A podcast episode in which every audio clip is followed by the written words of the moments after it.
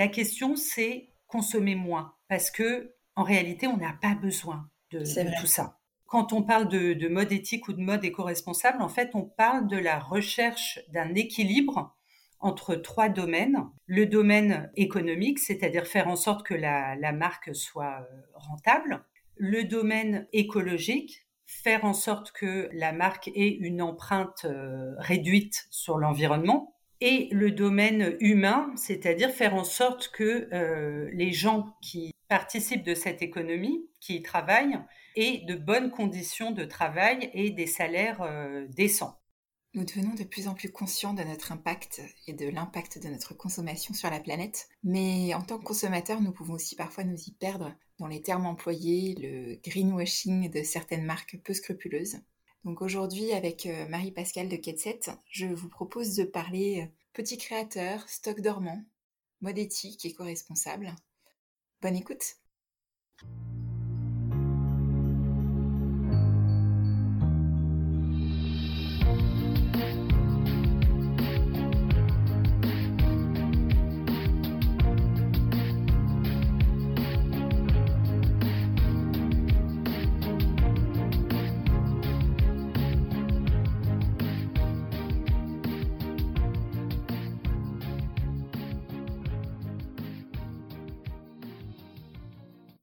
Bienvenue dans ce nouvel épisode de Secret de Polichinelle. Secret de Polichinelle soulève les tabous inconscients et les préjugés qui ont la vie dure, au pro comme au perso. Parce que nous nous sommes rendus compte qu'il suffisait parfois d'une simple discussion sincère pour lever ces tabous et se libérer des préjugés. Le podcast Secret de Polichinelle sera une suite de conversations à nombre variables avec pour seul objectif d'être stimulant et enrichissant. Sujet de société évident, vie privée, vie professionnelle, plus de tabous. Plus de préjugés avec Secret de Polichinelle.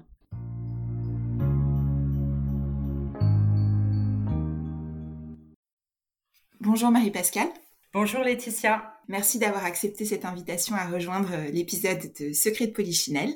Je suis ravie d'être ici. Nous allons parler aujourd'hui mode éthique. C'est un sujet qui peut nous concerner tous, je pense, en tant que consommateurs euh, qui réfléchissent à euh, ce que ce pourquoi nous achetons un vêtement, euh, d'où il vient, comment il est produit. Ce que je propose, c'est que vous puissiez déjà vous présenter dans un premier temps pour expliquer aussi à nos éditeurs votre rapport à la mode. Je suis Marie Pascal, j'ai 45 ans, j'ai créé en 2020 la, la marque Ketset ce que je peux dire, c'est que depuis euh, l'enfance, hein, je alors je ne dirais pas que je baigne dans la mode hein, parce que je ne suis pas née dans une famille de stylistes hein, ou de personnes travaillant dans la confection, mais en tout cas moi j'ai toujours eu un, un goût très affirmé pour l'art et l'artisanat je dis l'artisanat, mais j'étais surtout, en fait, j'étais surtout une petite fille euh, qui bidouillait beaucoup, faisais beaucoup d'expériences avec les vêtements, pas seulement, hein, mais euh, voilà, j'ai j'aimais le, le, travail manuel, on va dire ça. D'accord. Je, je, dessinais énormément et je pense que je suis d'abord venue à la mode en dessinant parce que vraiment c'était euh, ça a été mon premier euh, mode d'expression hein, le, dessin je dessinais beaucoup beaucoup tout le temps sur n'importe quoi ah je passais mes vacances à dessiner ouais ouais c'était vraiment une activité euh, qui prenait énormément de place dans dans ma vie j'ai eu un parcours scolaire un petit peu chaotique et donc j'ai arrêté le, le lycée en première. Et alors j'ai toujours voulu faire du stylisme. Hein. C'était quelque chose qui revenait tout le temps dans, depuis que je suis toute petite, je voulais être styliste. J'avais des idoles hein, dans la mode. Jean-Paul Gaultier, par exemple, pour moi, c'était euh, une idole absolue. voilà. Et donc, à, 18 ans, après euh, quelques années euh, d'errance, j'ai finalement intégré une école de, de mode qui a duré deux ans, où j'ai eu une formation de, de styliste modéliste. Et j'ai eu une petite expérience professionnelle assez courte à Paris. Donc j'ai quitté ma, ma région d'origine pour euh, m'installer à Paris. Qui est, pardon? Alors, je, je, suis canoise. D'accord. Ah oui, ok. Voilà. Donc, j'ai fait mon école de mode à Nice.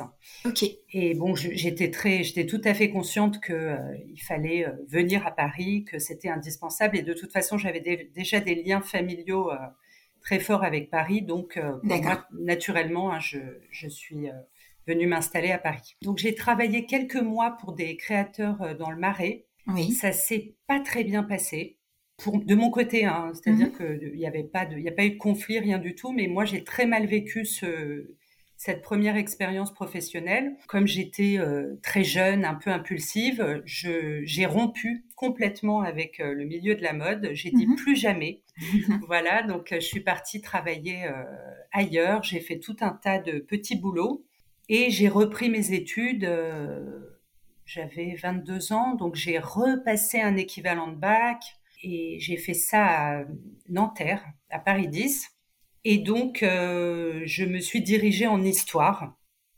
Voilà, donc j'ai commencé des études d'histoire et c'est revenu en maîtrise. Je dirais que la mode est, revenue en- au moment de ma, de ma maîtrise parce que je devais choisir un sujet de, de mémoire de maîtrise et on m'a proposé de faire un sujet sur l'histoire du vêtement à la cour de Bourgogne. Ok, oui. voilà, avec une très grande historienne que j'adorais qui s'appelle Colette Beaune, D'accord. euh, qui est une spécialiste du, de Jeanne d'Arc, euh, donc du, du Moyen Âge médiéviste. Et j'ai refusé parce que je pense que vraiment j'étais encore dans, euh, dans ce... C'était une blessure hein, pour Oui, moi. hein. qui n'était pas- pas refermé, enfin qui n'était pas n'était réglé, pas résolu. refermé, Mhm. Exactement. Et donc euh, j'ai dit non et j'ai fait complètement euh, autre chose. Et c'est pas grave du tout, hein, mais euh, voilà, ça a pris beaucoup de temps. Bon, après je, je suis devenue enseignante d'histoire-géographie, donc la mode était quand même assez loin. Oui. Alors après, je suis, j'ai toujours été euh, hyper intéressée par euh, les vêtements, les créateurs, la mode. Ça, ça a continué. Hein. J'ai, D'accord. je suis un lien quand même. Ouais. ouais. Oui, oui, oui. J'ai toujours été, depuis mon adolescence, une très grosse consommatrice de presse féminine. Donc ça, c'est resté. Un petit peu moins aujourd'hui, mais en tout cas, j'ai toujours euh, voilà, suivi de près euh, les tendances, euh, les nouveaux créateurs. voilà, ça, ça D'accord. ça n'a jamais bougé. Ouais. Non. Comment c'est revenu? C'est revenu en 2018, donc c'est récent parce que euh, donc j'avais vendu hein, toutes mes machines à l'époque. euh, je voulais plus coudre, euh, c'était terminé. Et en D'accord. 2018, euh, mon conjoint m'a offert une machine à coudre. Donc j'avais dû en parler hein, quand même. Oui. Voilà. Et je me suis remise à coudre, mais de façon un peu boulimique, hein. comme si, voilà, tout d'un coup, il y avait des choses à, à rattraper. Et je me suis rendu compte, d'abord dans un premier temps, que la couture, pour moi, c'était euh, comme une méditation. Oui. C'est-à-dire que ça me permettait de me, de me reconcentrer, de me recentrer, hein, de- d'être happée en fait par un, Je comprends. Oui. voilà, par un travail euh, manuel. Euh, Et c'était d'abord, dans un premier temps, extrêmement reposant Oui. euh, pour moi. Ensuite, il y a eu, ensuite, il y a eu le Covid. D'accord. Oui. il y a eu Le une- fameux, une- ouais. ouais, le fameux. Et il y a eu une très grosse demande de, de masques. Et moi, je, j'en fabriquais déjà un petit peu pour moi, pour mes enfants. Oui. Voilà, et donc j'ai commencé à, en fait à coudre des, des masques et à avoir un, un petit carnet de commandes bien rempli. Et, et assez rapidement, je me suis dit euh, que j'allais pas, euh, voilà, que c'était pas, c'était pas une option, quoi. Je pouvais pas euh, coudre des carrés euh, toute la toute la journée. Et donc je me suis rendue à l'évidence. hein, j'avais envie de, j'avais envie de faire quel- quelque chose de, de créatif. J'avais envie de renouer avec la mode. Oui. J'avais envie de renouer aussi avec ce goût pour le travail manuel euh, qui datait de l'enfance et que j'avais laissé de côté pour ça. me consacrer à des, des activités plus intellectuelles parce que j'avais aussi besoin de prouver des choses hein, euh, aux, aux autres, hein, à ma famille, tout ça. Voilà. Et donc, euh, et ben donc, je me suis dit, allez, banco, on y va. J'ai pas beaucoup réfléchi. hein, je me suis lancée euh, là-dedans et donc ça, après, c'est c'est allé très vite. Et évidemment, quand j'ai fait le, le choix d'une marque de vêtements, c'est poser la question de comment je, je- je voyais cette marque, hein, qu'est-ce que, qu'est-ce que je, je souhaitais faire. Et évidemment, j'avais depuis quelques années une vraie réflexion de consommatrice sur les vêtements, pas uniquement sur les vêtements, hein, mais je pense qu'on traverse tous cette phase de, de trop plein. Oui, de, de, de consommer trop, tout le Bien temps, sûr. Oui. pour tout et n'importe quoi. Et moi, c'est vrai que ma réflexion était euh, centrée sur les vêtements parce que j'avais tendance vraiment à acheter des vêtements enfin, n'importe quel prétexte euh, me, me pousser dans une, dans une boutique de vêtements. Hein. J'étais fatiguée, j'étais déprimée. D'accord, ouais. Euh, j'avais besoin de fêter quelque chose. Euh, mon salaire allait tomber. Enfin, voilà, tout, n'importe quoi. Vraiment, j'étais la reine de euh, l'achat compulsif qui, qui est décevant dès, le, dès le, lendemain. et finalement, qui déçoit très vite. Ouais. Voilà. Et cette réflexion a été quand même assez liée à à mes maternités, parce qu'évidemment, on, achète moins pour soi. J'ai jamais beaucoup acheté pour, enfin si, je leur achetais des vêtements à mes enfants, mais c'est déjà j'étais dans une réflexion de me dire à quoi ça sert. J'avais pas envie de les déguiser en, en petits, euh, Enfin, vous savez, les bébés, on a tendance à les déguiser en, en petites femmes ou, ou, ou, petits, ou, petits bonhommes. Bon, voilà, donc euh, j'étais déjà là-dedans de me dire ça, tout ça, ça, ça sert à rien, euh, ça me rendra pas plus heureuse. C'est pas parce que j'aurai ce pantalon ou c'est pas parce que j'achèterai euh, ce petit manteau euh, pour ma fille ou mon fils que je me sentirai mieux. Voilà, et j'ai commencé à déjà à acheter en, en seconde main, oui. pas mal, et puis surtout à réfléchir très longtemps avant de m'acheter quelque chose. Bon, c'est devenu presque pesant hein, pour tout le monde parce que euh, chez moi, parce que je peux euh, partir à la quête euh, d'un manteau ou d'une paire de chaussures, ça peut durer plusieurs semaines, voire plusieurs mois. D'accord. Et je suis assez obsessionnelle, donc voilà. Mais en tout cas, je consomme vraiment très peu. Aujourd'hui, je peux dire que je consomme très très peu. Pour ma marque, bah, c'est mis en place tout un tas de, de choses que je, que je ne voulais pas. Donc, euh, je ne. Ce qui m'amènerait à rebondir justement par rapport au sujet de la mode éthique, parce qu'on entend beaucoup parler de ce terme, on entend aussi beaucoup parler d'éco-responsabilité. Mmh euh, J'aime bien définir les choses parce qu'effectivement, pour que ce soit un peu plus compréhensible pour tout le monde, comment est-ce que vous définissez la mode éthique? Qu'est-ce qu'elle est par rapport à la mode éco-responsable ou ce qu'elle n'est pas?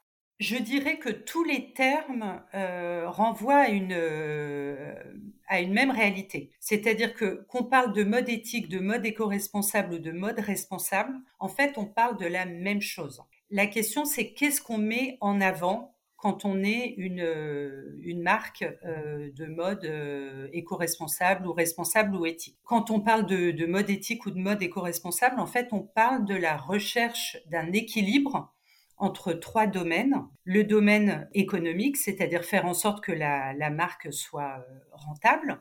Le domaine écologique, faire en sorte que la marque ait une empreinte euh, réduite sur l'environnement. Et le domaine humain, c'est-à-dire faire en sorte que euh, les gens qui participent de cette économie, qui y travaillent, aient de bonnes conditions de travail et des salaires décents c'est la recherche de, l'équilibre entre ces trois domaines et ça vaut d'ailleurs euh, pour euh, n'importe quelle industrie qui se dirait euh, durable. c'est la recherche de cet équilibre-là. Moi, j'aime bien parler de mode éthique parce que je trouve que ça met en avant le domaine humain, c'est-à-dire les travailleurs de la confection. Euh, je pense que c'est le domaine dont on parle le moins. Et quand euh, je regarde les comptes euh, sur la, mode éco-responsable, les marques de, mode éco-responsable, je trouve que souvent l'écologie est, un discours un peu envahissant.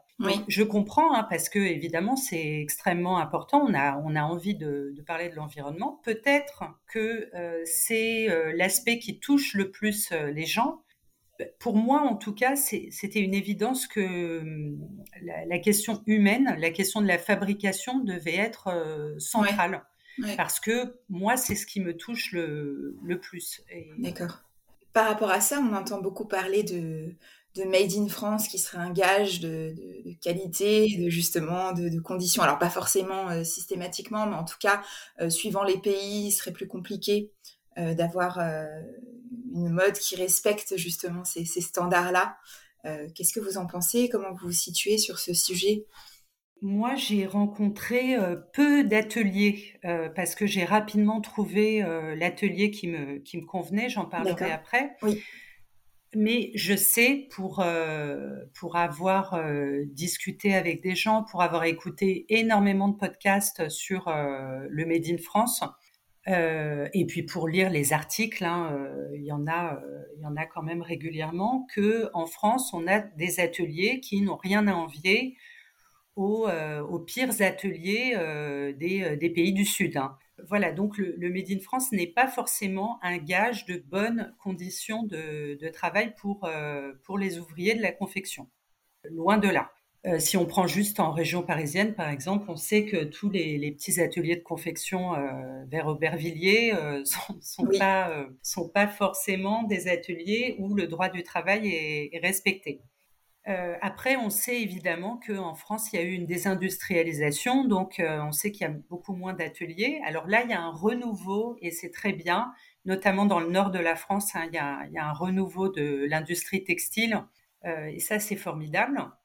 Quand on veut produire en France, il faut savoir que les coûts sont élevés et que ça va forcément avoir pour conséquence des, des, prix euh, de revente euh, élevés pour le, le consommateur. Bien sûr. Ça, c'est la première chose. Surtout si on veut produire dans de bonnes conditions, avec euh, des salaires corrects. décents, oui. Voilà, décents pour les, les ouvriers qui travaillent dans, les, dans l'industrie textile. Donc, ça reste quand même assez compliqué.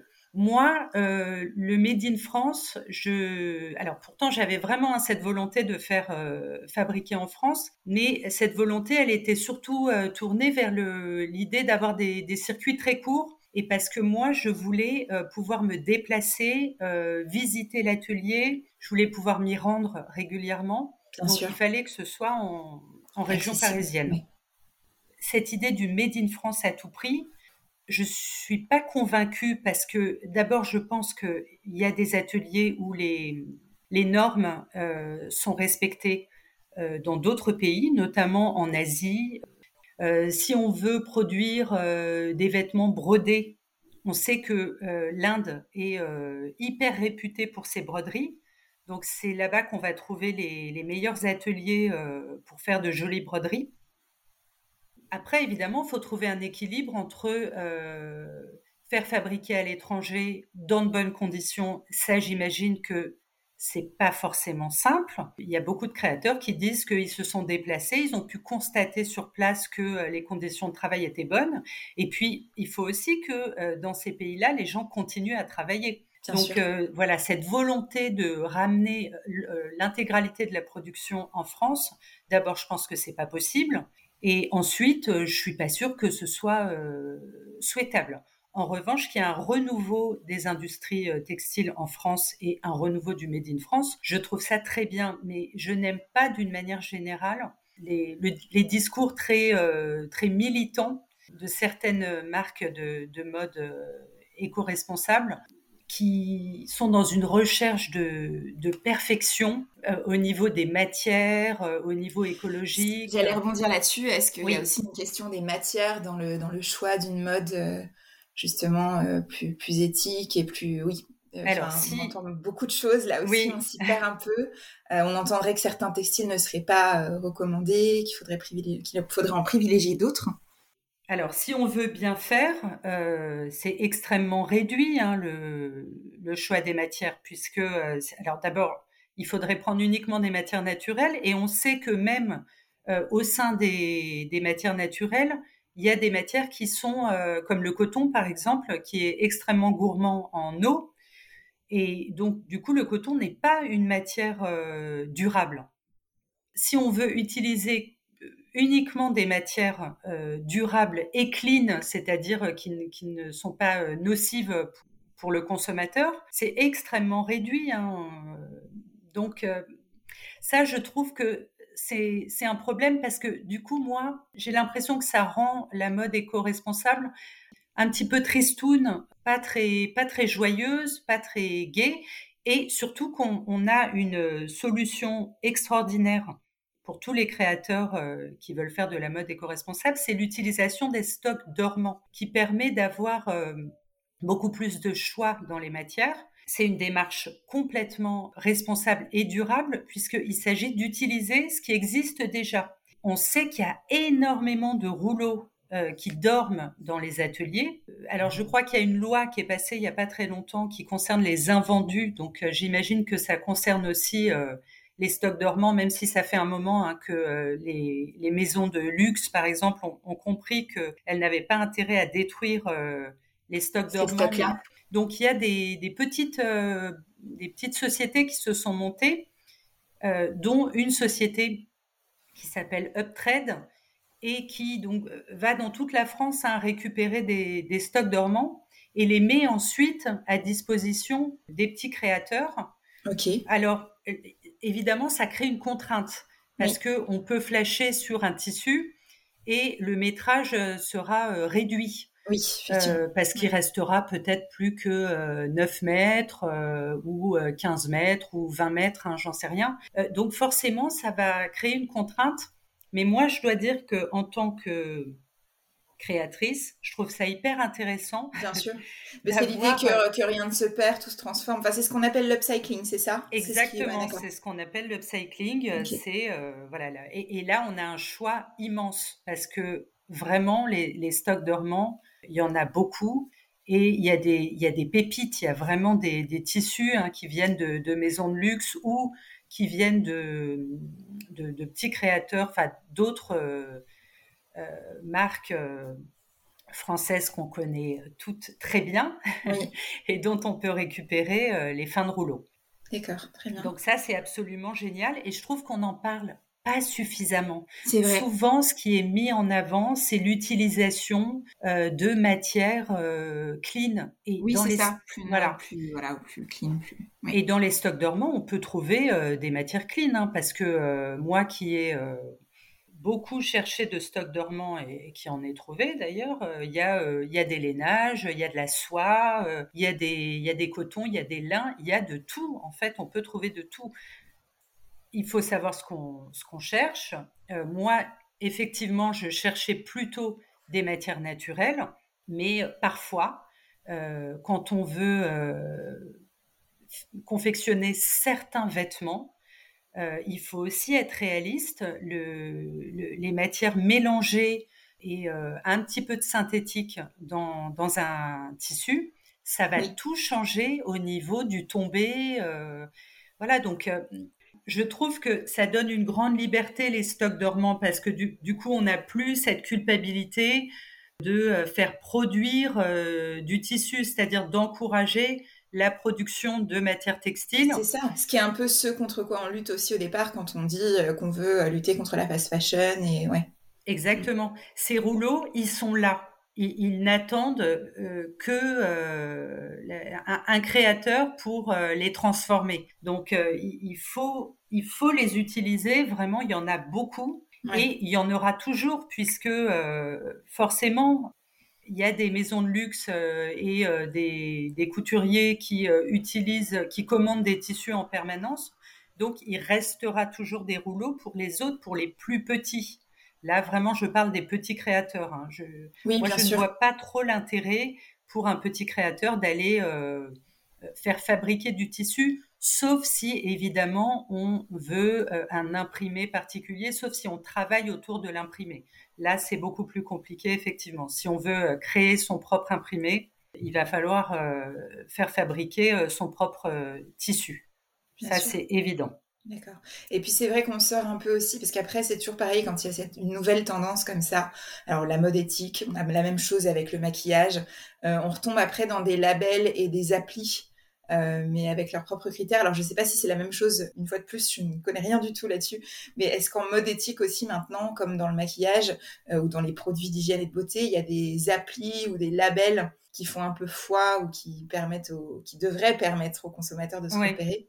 Alors, il y a des labels. Euh, moi, je me suis pas du tout penchée sur la question parce que je suis vraiment trop petite dans cette industrie pour euh, chercher à obtenir un, label. Moi, je crois beaucoup euh, à la transparence. Je crois qu'il faut expliquer, euh, il faut donner le plus d'informations possible aux consommateurs. Il faut pas le culpabiliser non plus. Moi, je vois aussi beaucoup de discours très culpabilisants hein, du consommateur partout. Je, trouve que c'est, et, dans tous les domaines d'ailleurs, hein, dès qu'on parle d'écologie, on est tout de suite beaucoup dans un discours culpabilisant, alors qu'en réalité, nous, citoyens, on ne peut pas faire grand-chose, hein, à part les petits gestes qu'on fait, qu'on est quand même très nombreux à faire. Et c'est pas ça qui va changer la donne si on ne se contente juste de ces micro-gestes. Mm. Alors c'est important, moi je ne dis pas qu'il faut pas euh, les faire, hein. moi je les fais hein, euh, quotidiennement, mais en revanche, là vraiment c'est au niveau des, gouvernements que ça va se passer. Je veux dire, si, les, si les gouvernements ne, bougent pas, si on n'oblige pas les gens à changer, et ça, ça peut venir que d'en haut, ça, ne fonctionnera pas.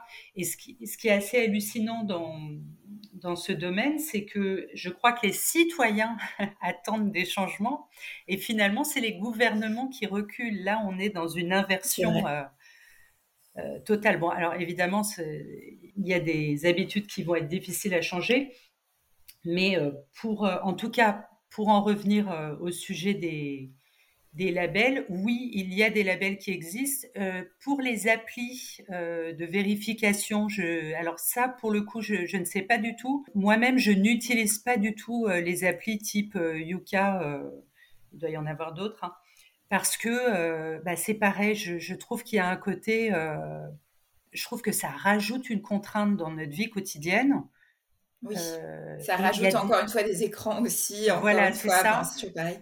Et je trouve que quand même, avec un minimum d'informations, on, on, peut aussi. on est quand même capable de faire ses courses correctement. On sait qu'il faut... Euh, c'est vrai qu'il y a un enjeu de responsabiliser aussi les consommateurs. C'est-à-dire qu'on a aussi pour beaucoup l'habitude de ne de, de pas se poser de questions, de voilà, d'avoir des choses qui sont toutes faites et de voilà de, de, consommer sans trop se poser de questions. Alors certes, on s'en pose maintenant parce qu'on entend parler un petit peu de la condition de, des enfants, de la condition de, certaines euh, populations, mais euh, après, aller encore faire l'effort, et c'est la même chose, hein, moi je vois un peu le même sujet en cosmétique, euh, d'aller regarder, se renseigner, de comprendre un minimum qu'on achète et pourquoi, bon, c'est vrai que c'est euh, encore une autre étape que, que tout le monde n'a pas envie de franchir.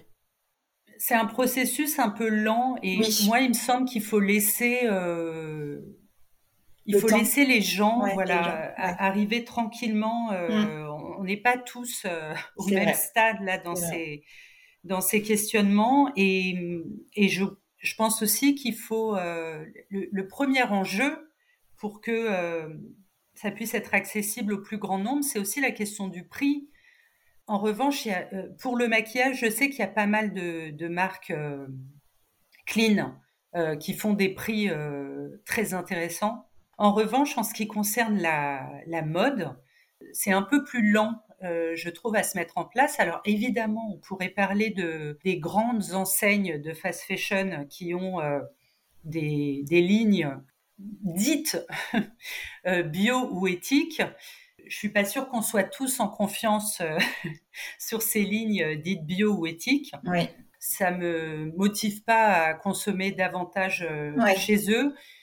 Je préfère rentrer dans une logique de consommer moins parce que je pense vraiment qu'on n'a pas besoin de tous les vêtements qu'on achète.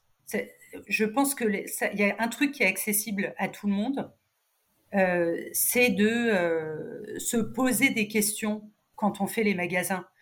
C'est-à-dire que moi maintenant, je ne fais plus d'achats euh, compulsifs parce que je me dis mais est-ce que j'ai vraiment besoin d'avoir un, un, nouveau jean alors que j'en ai déjà énormément dans mon placard et que je n'en mets que deux, c'est ça, c'est qu'en fait, il faut réfléchir à comment on s'habille tous les jours. Et globalement, on met souvent les mêmes, euh, les mêmes choses. Ça, c'est vrai. Et puis, c'est vrai qu'après, maintenant, avec en plus l'essor du télétravail ces derniers temps, je pense que ça doit aussi jouer, mine de rien. Oui. Euh, on est un peu moins en représentation pour certaines personnes. Évidemment, ça ne concerne pas tout le monde. Bah oui, c'est euh, oui, c'est évident.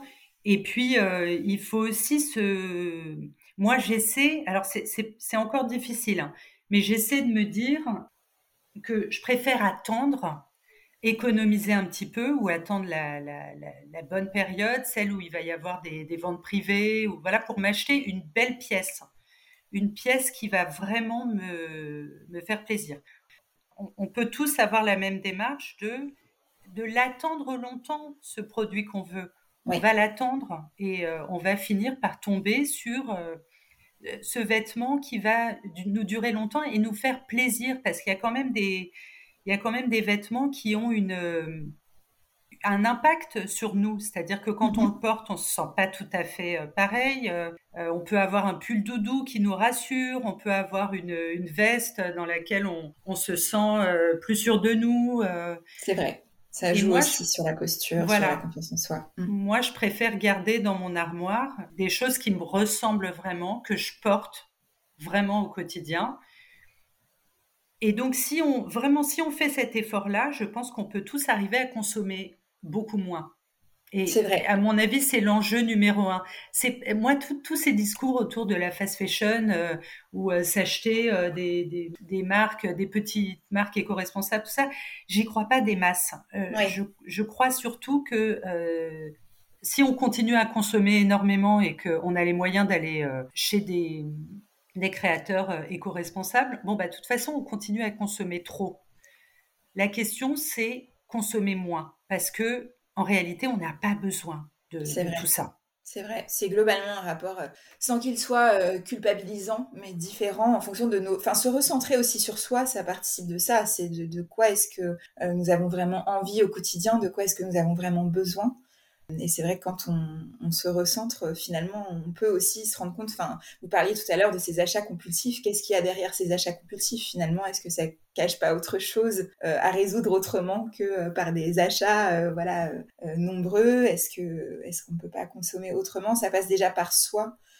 Là-dessus, je, comprends tout à fait l'idée, mais c'est vrai que c'est un peu ma, manière de, raisonner. Et justement, parce que c'était un peu ma question, c'était est-ce qu'il y a aussi des marques, des initiatives euh, qui vous semble intéressante à aller voir, même si ce qu'on disait, c'est l'idée, c'est déjà de consommer moins. Alors, il y a, oui, effectivement, c'est une bonne chose aussi. Hein. Il y a euh, effectivement, il y a beaucoup de, sites qui sont aussi des plateformes de vente, hein, d'ailleurs, et, des, annuaires euh, de mode éco-responsable. Il y a We Dress Fair, il y a The, Good Goods. Oui. Effectivement, on entend parler souvent. Il y en a d'autres. Il y a aussi pas mal d'influenceuses hein, qui sont vraiment des influenceuses de mode éco-responsable. Bon, là, j'ai tendance à trouver les discours toujours euh, assez militants. Et bon, moi, c'est toujours pareil, c'est que moi, je trouve que la mode, ça doit rester euh, quand même quelque chose de ludique. Hein. C'est quelque chose qui doit, euh, qui doit nous amuser. donc, c'est vrai que je suis beaucoup plus sensible à des discours de, au discours d'une fille comme Émilie Albertini. Je ne sais pas si vous connaissez, voilà, qui parle beaucoup de d'une autre consommation, de consommer en seconde main, de réfléchir à ses achats, ça, ça me parle beaucoup. Et parce que je la trouve très rigolote et elle n'est pas du tout dans un discours culpabilisant, je suis beaucoup plus sensible à ce type de discours. C'est ça, l'idée c'est quand même que ça reste, que la mode reste aussi quelque chose de joyeux, d'agile, et, une fois de plus qu'on soit, enfin il faut aussi qu'on trouve de la joie dans notre quotidien, et il y a certainement moyen de trouver de la joie déjà en consommant différemment, en consommant moins, ou en réfléchissant à ce qu'on achète. C'est ça. le, le, mot à retenir, je crois. J'ai une tradition dans cette euh, émission qui est de demander à, euh, aux personnes que nous interviewons quel est autre secret de Polichinelle elles aimeraient voir abordé dans un prochain épisode. Alors, j'ai réfléchi à cette question. Très bien. parce que j'écoute vos podcasts. Et euh, donc, ça n'a rien à voir avec la mode, mais je me suis fait une réflexion récemment parce que j'ai un, un fils qui, qui, rentre, euh, qui est rentré euh, de façon assez euh, bruyante dans l'adolescence. D'accord. Et je trouve que, on, alors je, parle d'Instagram hein, là, on, a quand même beaucoup de, sites, de, pages, pardon, de, pages de, personnes qui parlent de l'enfance, des, enfants, des petits enfants. Et je trouve qu'il y a peu de choses sur les ados. Et moi, j'ai le sentiment que quand on est parent, on, vit euh, une espèce de d'énorme bouleversement quand notre enfant devient adolescent. C'est mhm. très, c'est, hyper déstabilisant.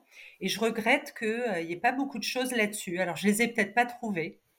Effectivement, c'est pas forcément le sujet le plus abordé. Euh, on entend beaucoup parler de, des, premiers, des premières années, peut-être plus. Oui, beaucoup. Et, un peu moins de... et ensuite, on a l'impression qu'une fois que les, que les bébés font leur nuit, ben, voilà. c'est réglé, hein. tout va bien.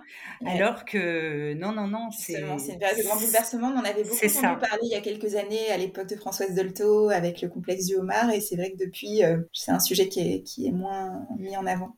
Voilà, donc je ne sais pas s'il y a une spécialiste. Tout à fait, c'est un sujet intéressant, très intéressant. Une sophrologue peut-être pour calmer les adolescents.